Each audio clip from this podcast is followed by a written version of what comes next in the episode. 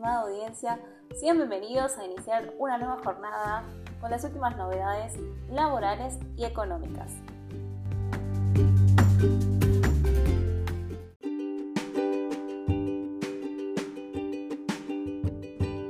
Libro de sueldo digital. Obligados desde agosto ya pueden solicitar la extensión del periodo de prueba.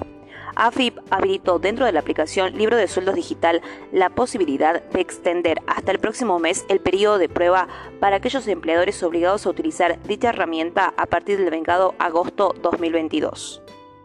Para solicitar dicha prórroga se deberá ingresar al servicio Libro de Sueldos Digital, donde aparecerá la leyenda si se encuentra con dificultades para dar cumplimiento a la presentación de la declaración jurada correspondiente al primer periodo de obligación.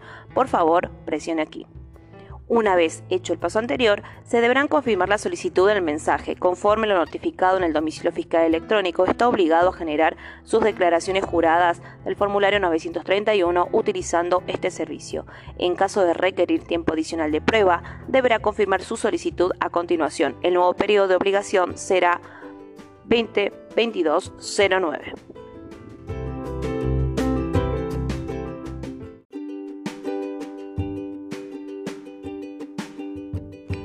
Se acordó la suba del salario mínimo vital y móvil en tres tramos. ¿Cuáles son los nuevos montos?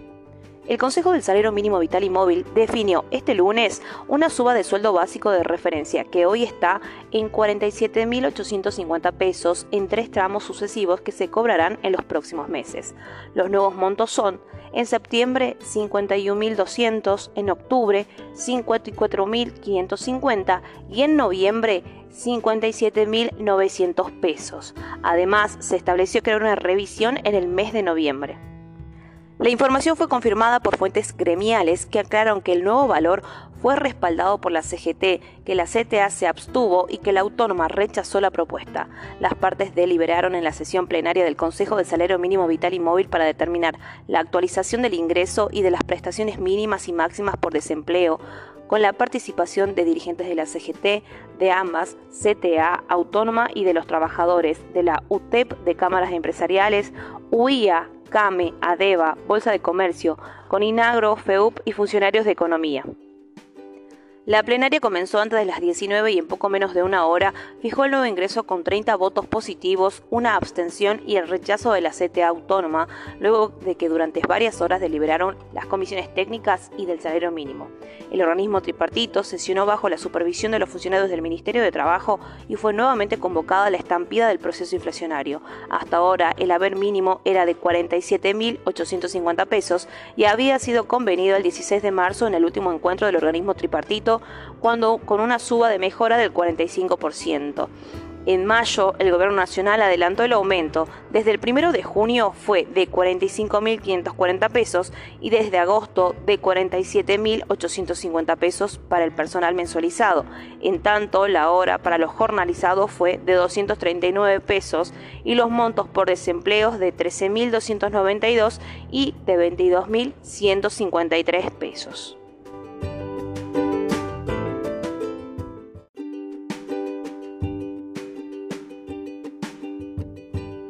AFIP. Ya está reglamentado el blanqueo de la construcción, pero piden cambios en la ley de alquileres.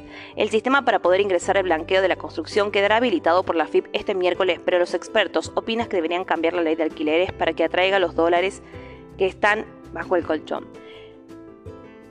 El titular de la FIP, Carlos Castañeto, dijo que apunta a que su gestión las reglamentaciones de normas impositivas que salgan con rapidez y mañana mismo estaría publicándose el reglamento de blanqueo de la construcción siguiendo cuanto antes por los aplicativos para poder ingresar. El gobierno apuesta a conseguir dólares y el exterior a través de beneficios de este nuevo blanqueo, pero la ley de alquileres impide que la construcción para departamentos para alquiler sea una inversión elegible en estos momentos. Esto significa que el blanqueo se extiende más allá del 31 de diciembre que establece la ley, explicó Sebastián Domínguez, de asesores tributarios. La diferencia sería subsanada por el DNU del Poder Ejecutivo que, extiende el plazo para inversiones en la construcción también desde diciembre próximo a todo 2023.